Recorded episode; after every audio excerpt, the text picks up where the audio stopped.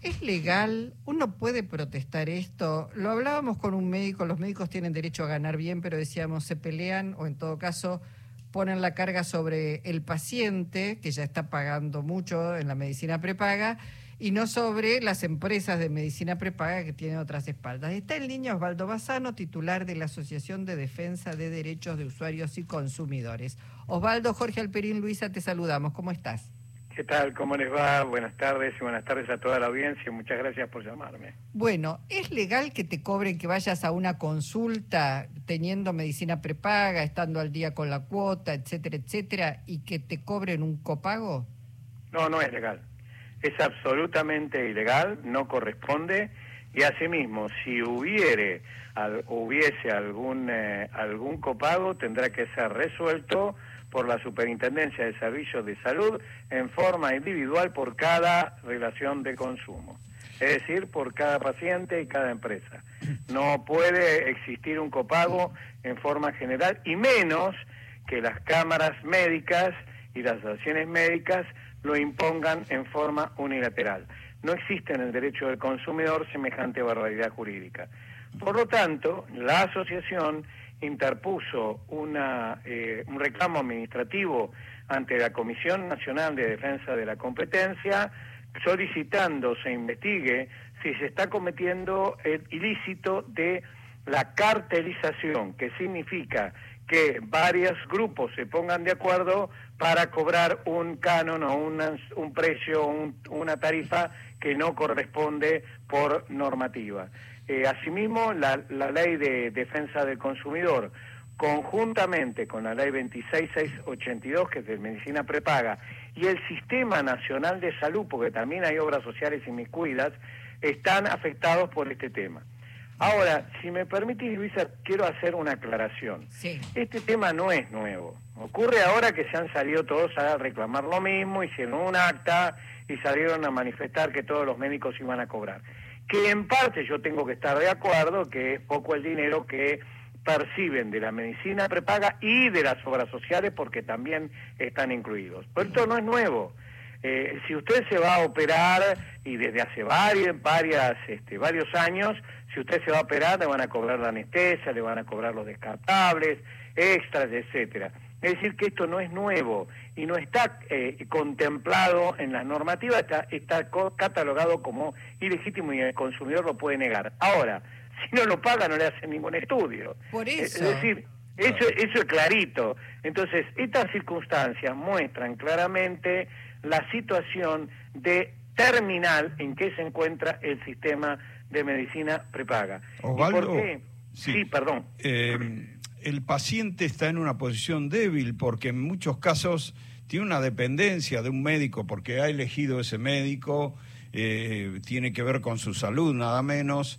Entonces queda puesto en una situación dilemática, digamos, porque le parece injusto lo del copago, pero al mismo tiempo denunciar a su médico o rechazarlo este, significa tener que cambiarse de médico cuando a lo mejor hay una relación de confianza. Digo, es muy difícil también accionar por parte del paciente, ¿no? Eh, por supuesto que es, difícil. Y esto, a ver, desde la década del 90, la medicina prepago, la privatización de la medicina, vino haciendo estragos en el Sistema Nacional de Salud. Primero ingresaron en las obras sociales y ahora las obras sociales quedan dependientes de la medicina prepaga porque hay infinidad de obras sociales que eh, tienen a sus afiliados, que son trabajadores, con medicina prepaga o sin ella, y, y quedan afectadas de la misma manera porque el sistema funciona igual.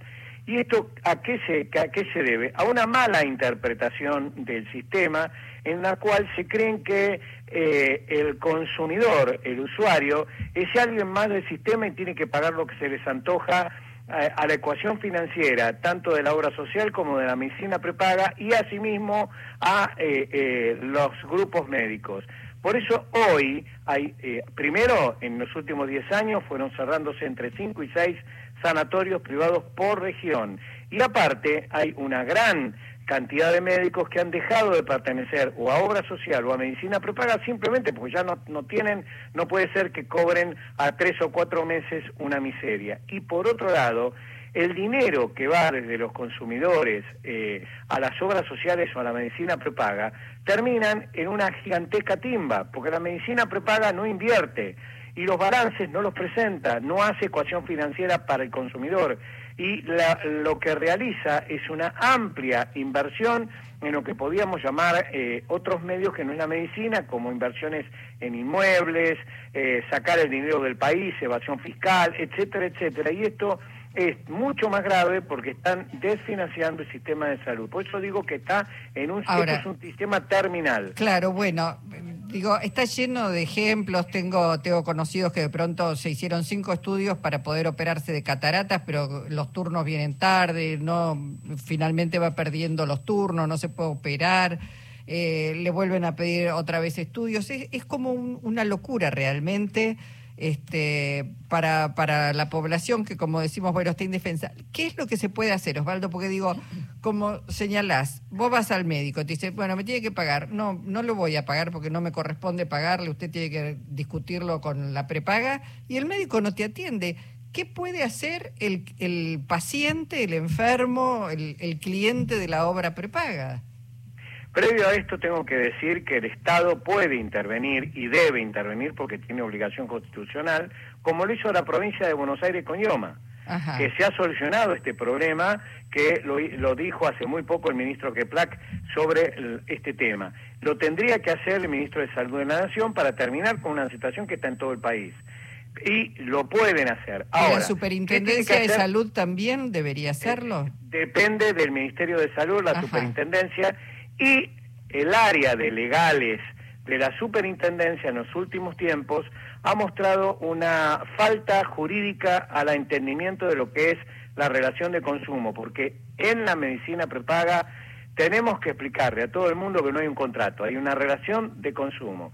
Si no se entiende eso, el consumidor termina siendo alguien que contrata. No, el consumidor es el débil jurídico, el que tiene que protegerse. Por eso lo que tienen que hacer los consumidores es denunciar ante la este, Superintendencia del Servicio de Salud a través de la plataforma o personalmente a la medicina prepaga o a la obra social que no le permite la atención de un médico determinado, porque el problema es de la medicina prepaga, no es dinero médico. No obstante, nosotros, las asociaciones de consumidores, estamos trabajando en futuras intervenciones judiciales que ya sabemos que la justicia tiene un problema muy serio con los consumidores, no los atiende en forma eficaz y no los atiende en forma eficaz y rápida como debería ser, pero lo que estamos tratando de ver es si en el futuro no se implementará una acción colectiva con referencia a esto. Pero deben denunciar estos actos porque no es la culpa del médico, es la medicina prepaga la que tiene la obligación de cancelarle o pagarle la prestación médica.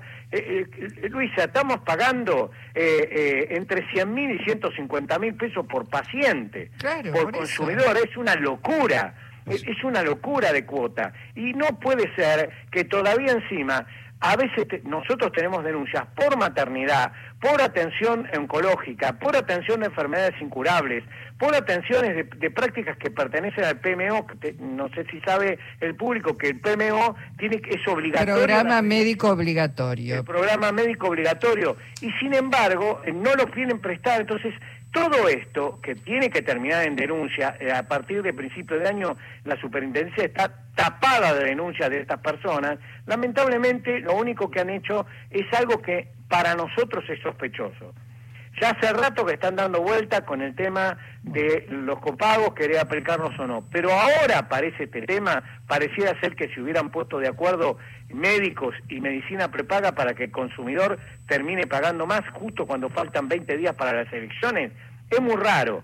Por eso estamos muy enojados y consideramos que todos tienen que entender que el débil jurídico es el consumidor. Y vamos a seguir adelante las asociaciones de alguna manera para que todos empiecen a entenderlo. Y si no lo entienden, como el viejo adagio, eh, Luisa, el que rompe paga. Van a tener que pagarle a los consumidores los daños que les causen. Bueno, Osvaldo, muchísimas gracias eh, por la posibilidad de escucharte. Por favor, al contrario, buenas tardes a todos y a todos. Hasta pronto. Osvaldo Bassano, titular de la Asociación de Defensa de los Derechos de Usuarios y Consumidores.